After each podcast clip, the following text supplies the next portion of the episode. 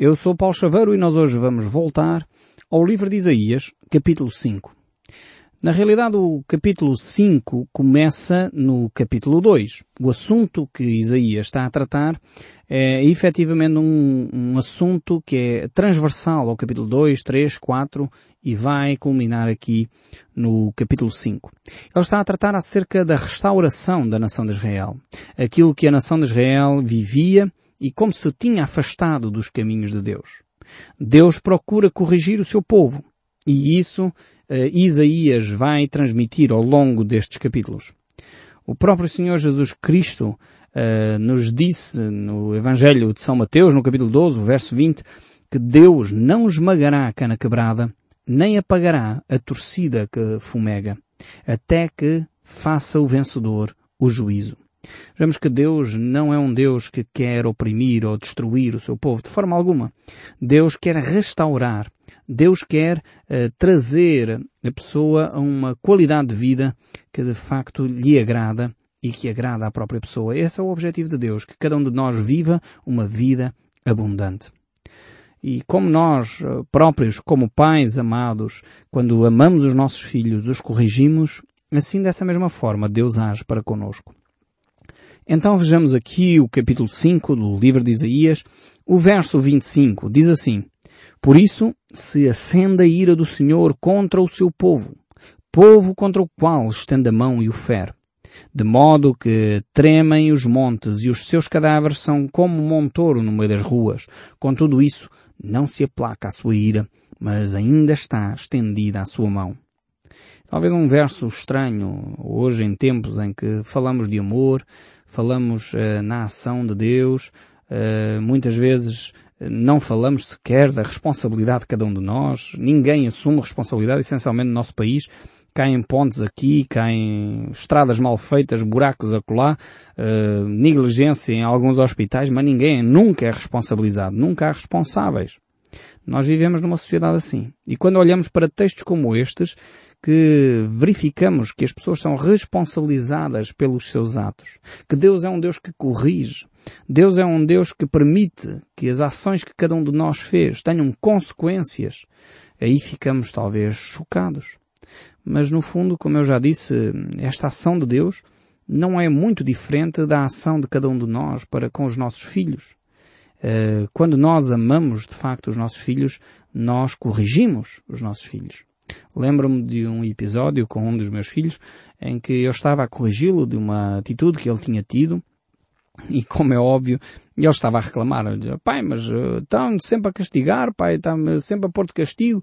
Uh, e eu tive que explicar, mas, mas meu filho, tu já reparaste que o pai não corrige as crianças que andam na rua? O pai, aqueles que não conhece? O pai não corrige, porquê? Perguntei-lhe a ele. E ele ficou assim a olhar para mim com um ar espantado. Realmente é uma pergunta difícil. E eu tive que lhe dizer, filho, o pai não corrige as crianças que estão na rua porque o pai não ama, não conhece. Não tem um relacionamento com eles. Se tiver, o pai vai corrigir. O pai corrige a quem ama. Assim como Deus realmente faz conosco. Deus corrige aquele que é seu filho. Deus corrige aquele que ama, porque Deus tem preocupação para com ele. Eu, como pai, tenho preocupação com os meus filhos. Eu quero que eles se tornem adultos responsáveis. Quero que eles se tornem adultos maduros. Quero que eles assumam as suas responsabilidades.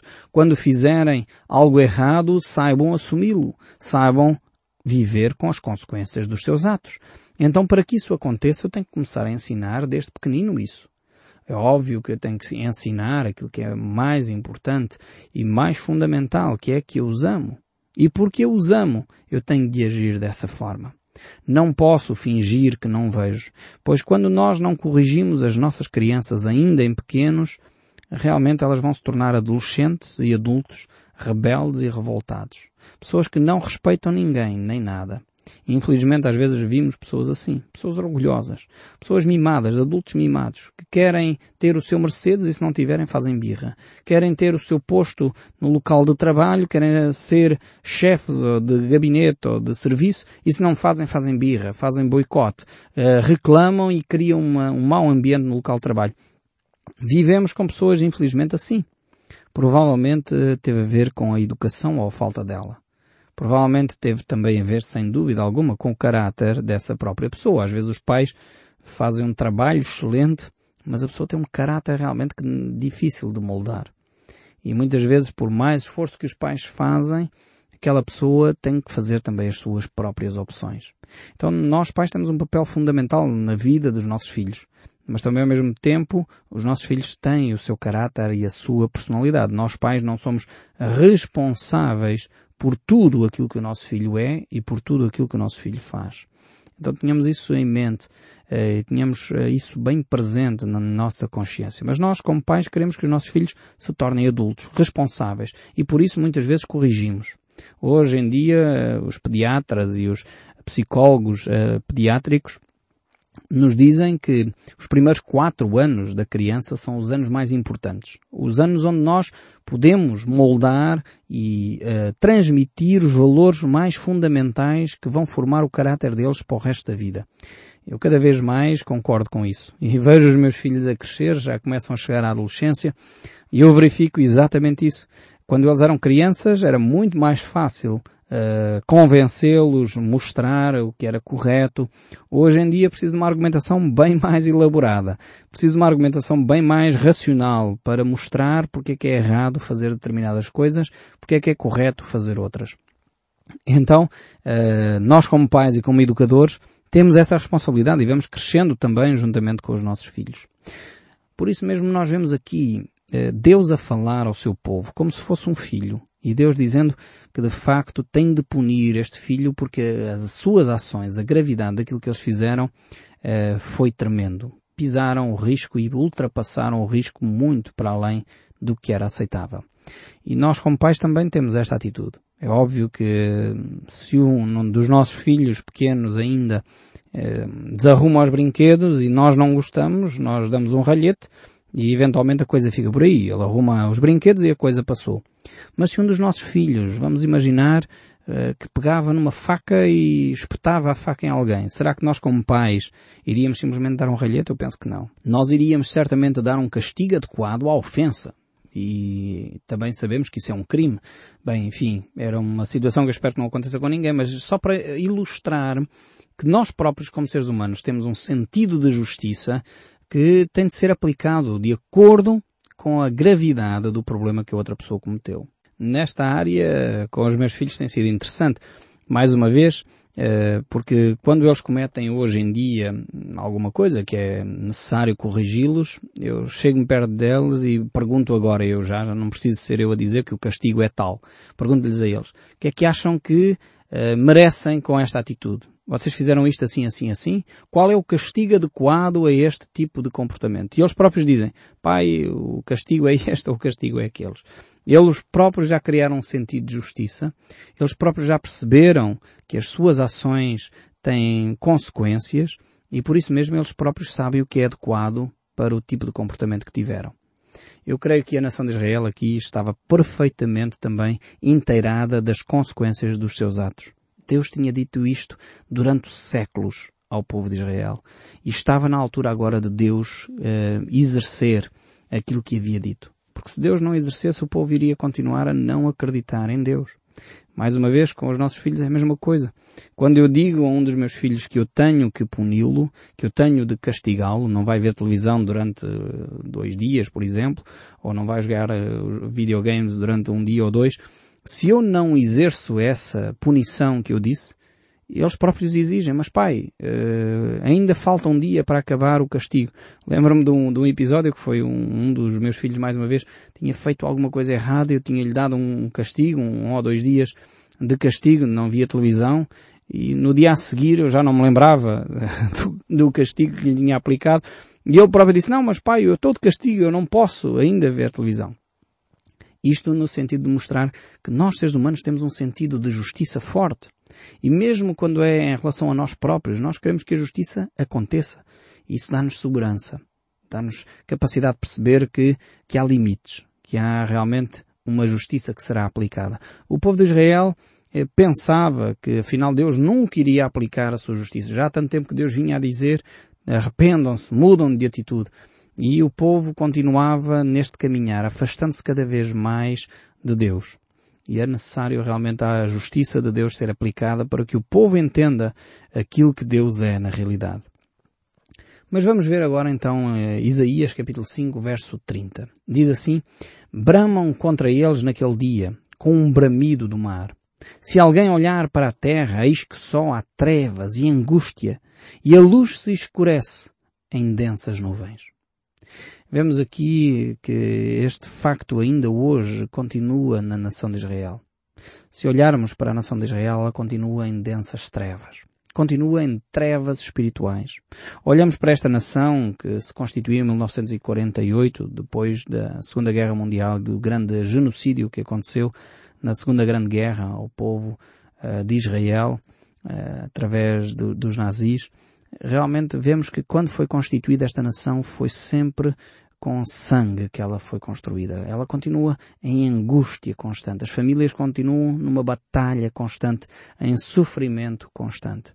E realmente, quando nós eh, nos afastamos dos caminhos de Deus, quando nós não percebemos que Jesus Cristo é de facto aquele que pode trazer a luz no meio das trevas, muitas vezes o sofrimento é grande e duradouro.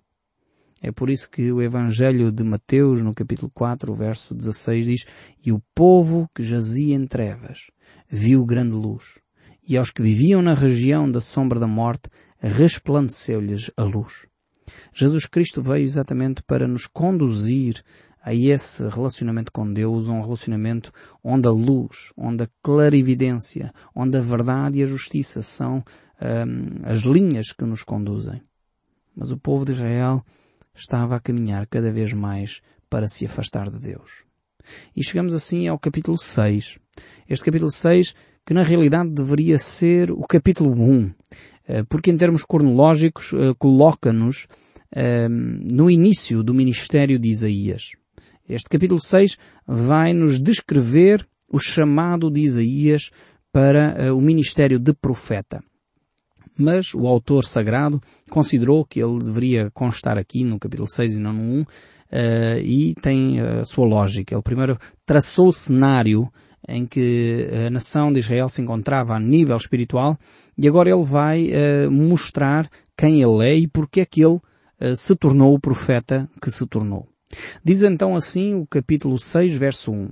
No ano da morte do rei Uzias, eu vi o Senhor assentado sobre um alto e sublime trono, e as abas das suas vestes enchiam o templo. Aqui temos uh, Isaías que vai abrir aqui um momento impressionante, um, um momento descritivo da presença de Deus. E ele começa este momento por descrevê-lo no tempo, no espaço, uh, por descrevê-lo no ano da morte do rei Uzias. O rei Uzias foi talvez o último rei eh, marcante na nação de Israel. Foi um rei que fez uma grande diferença na nação de Israel. Foi um bom rei. Um rei que durante todo o seu reinado foi abençoado por Deus. E é interessante ver que neste texto é a última vez que nós encontramos a presença de Deus na história da nação de Israel uh, desta forma tão marcante. É no ano da morte do rei Uzias. Então é um marco histórico aqui para a nação de Israel. Este momento que Isaías uh, descreve como um, de uma forma sublime, este encontro fantástico que ele tem com a presença de Deus. É interessante ainda ver neste verso 1 que é neste momento de crise no momento em que morre um bom rei na nação de Israel, no ano da morte do rei Uzias, uh, Isaías descreve como ele encarou a crise. Ele dirige-se para o único local onde verdadeiramente ele poderia encontrar consolo. E esse local é o templo.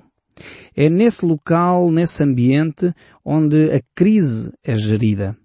Infelizmente, muitas vezes nós, quando estamos em crise, em vez de nos dirigirmos para a casa de Deus, para a casa de oração, alguns de nós afastam-se de Deus. Acham que Deus lhes virou as costas, que Deus já não quer saber deles.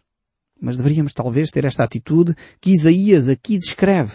No ano da morte do rei Uzias, no ano em que a crise política se instala, no ano em que provavelmente vai começar a acontecer crises atrás de crises, crises sociais, crises económicas, crises de valores, porque o rei Uzias era uma referência para a nação de Israel, ele dirige-se ao templo. Ele começa a dirigir-se para um encontro especial com Deus. Então a minha pergunta para si é quando você está em crise, a quem você se dirige? Como é que você administra as suas crises, as suas perdas, a morte de um ente querido, uma crise talvez económica, uma situação difícil na sua vida? Eu espero que você possa fazer como Isaías, que se dirigiu a este lugar. No ano da morte do rei Uzias, eu então dirigi-me para esse encontro especial com Deus. Eu vi o Senhor assentado sobre um alto e sublime trono. E as abas das suas vestes enchiam o templo. Nesse lugar sagrado onde nós podemos abrir o nosso coração. Então é aí o momento chave, o momento impressionante que Isaías tem nesse relacionamento com Deus. E o que é que ele descobre neste lugar? O que é que ele descobre neste lugar onde a crise está estabelecida? Isaías desloca-se ao templo, vê então este cenário, ele vê o quê? Deus sentado num trono. Ou seja, Isaías percebe que quem reina não é Uzias, mas quem reina é Deus. O verdadeiro rei da nação de Israel não está morto, mas vivo. Ele está sentado num alto e sublime trono. Nós podemos olhar para a história e começar a ver crises atrás de crises. Crises económicas, crise de valores, crise política, crise sociológica, crise no ensino, crise na saúde. E nós ficamos aterrorizados com o que está a acontecer. Mas eu creio que nestes dias que nós vivemos, precisamos deste tipo de visão que Isaías teve. Precisamos de olhar para aquele que reina, para aquele que está no alto e sublime trono, para o Deus que é vivo e poderoso, que intervém na história, que não está morto, mas vivo. Cristo Jesus não morreu na cruz. É por isso que alguns dos cristãos não usam o crucifixo. Não usamos Jesus Cristo pendurado na cruz pelo simples facto que Jesus não ficou lá. Jesus foi sepultado, mas ao terceiro dia ele ressuscitou e nós adoramos um Deus vivo e não um Deus morto. E foi este encontro que Isaías teve que ele percebeu que afinal de contas o rei de Israel é Deus. O rei de Israel está vivo. O rei de Israel ainda permanece no trono. Mesmo quando a crise acontece. Mesmo quando um rei bom morreu, o rei de Israel permanece. E eu creio que hoje necessitamos ganhar esta, eh, esta visão, esta visão realista e ao mesmo tempo esta visão de esperança para cada um de nós. Muitas vezes nós somos um pessimistas por natureza. Nós os portugueses somos fadistas, somos pessoas que vivem uh, esmagados pelo destino. Mas nós precisamos de olhar para aquele que reina na história de Portugal. Nós precisamos de olhar para aquele que está assentado num alto e sublime trono, para aquele que declarou que em Cristo Jesus somos mais que vencedores. E é com esta estandarte, com esta bandeira, com este Senhor que governa esta nação, que nós devemos continuar a caminhar e a declarar aquilo que é pecado e errado no nosso povo. Foi exatamente isso que hum, Isaías percebeu ao olhar e perceber que este rei está no seu trono. Hoje, mais do que nunca, a palavra de Deus tem tocado a nação em que nós estamos. Tem chegado ao povo português nos quatro cantos do mundo. Temos uh, espalhado esta palavra uh, através da rádio, através de testemunhos pessoais, de pessoas, de cristãos comprometidos que espalham a sua fé e anunciam como é possível ter um relacionamento com Deus. Hoje, mais do que nunca, milhões e milhões de pessoas estão a ouvir a palavra de Deus. Isso deve encher o nosso coração de contentamento, de alegria.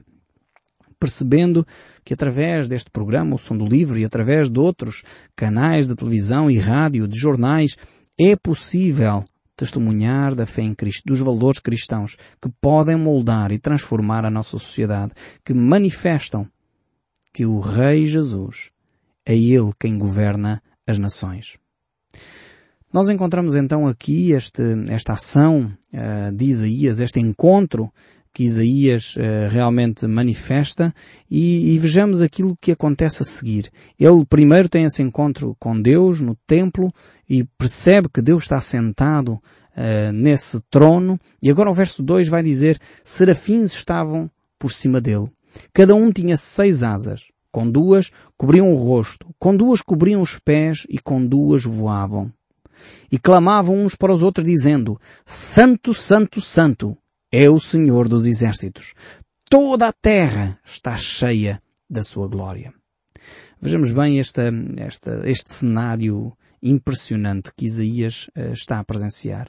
Ele tem um encontro pessoal com o Deus Santíssimo. Creio sinceramente que as nossas comunidades, as nossas igrejas, nós como indivíduos, precisamos ter este encontro com o Deus que é santo. Quanto mais nós nos aproximamos de Deus que é santo, mais conscientes nós ficamos do nosso pecado.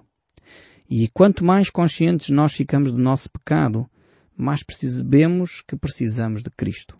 Mais percebemos que a solução é Jesus. Mais percebemos que devemos nos ajoelhar, prostrar diante de Deus, confessar o nosso pecado e abandoná-lo e deixar que Ele purifique a nossa vida. Realmente é uma declaração interessantíssima esta aqui dos serafins, que é uma categoria de, de anjos que estão, são como quase os guardiões da santidade de Deus. Eles declaram o Senhor dos Exércitos. Eles declaram o poder de Deus sobre toda a terra. E este é o nosso Deus. O Deus que continua a controlar a história. Ainda que dá liberdade ao homem para errar, Ele continua a ser o Senhor dos Exércitos. O Senhor poderoso. O Senhor que cuida de nós. Espero sinceramente que com esta visão de, de Deus nós possamos entender as palavras de Jesus Cristo que disse Eu sou o caminho, a verdade e a vida. Ninguém vem ao Pai senão por mim. Se reconheceu agora estas palavras de Jesus e a necessidade de purificar a sua vida, faça agora mesmo uma oração a Jesus. Senhor, reconheço que hoje a tua santidade e que sou pecador, que necessito que me purifiques do meu pecado. Aceito a tua morte e ressurreição como o presente de Deus para a minha salvação. E deposito a minha fé unicamente em Jesus Cristo. Só dele quero depender para o resto da minha vida. Eu oro em nome de Jesus para a glória de Deus Pai. Se fizer esta oração, Deus promete dar-lhe a vida eterna e certamente a sua vida irá experimentar novas realizações. Nós ficamos hoje por aqui. No próximo programa voltaremos a ouvir o som deste livro. Até lá, que Deus o abençoe ricamente.